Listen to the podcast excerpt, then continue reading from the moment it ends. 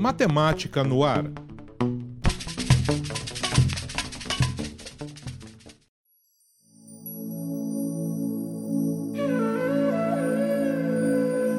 Três, dois, um, zero. O zero é um suposto nada, mas que significa muito.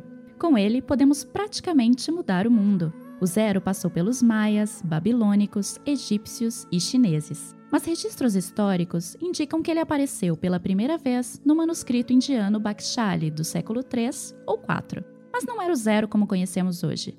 Antes, ele era um ponto no papel e representava magnitudes como 10, 100 e 1000.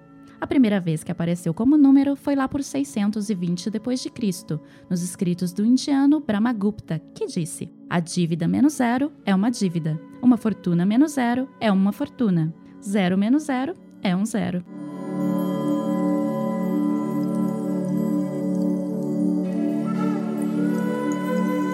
Matemática no Ar é uma realização do LabJOR na Semana Nacional de Ciência e Tecnologia.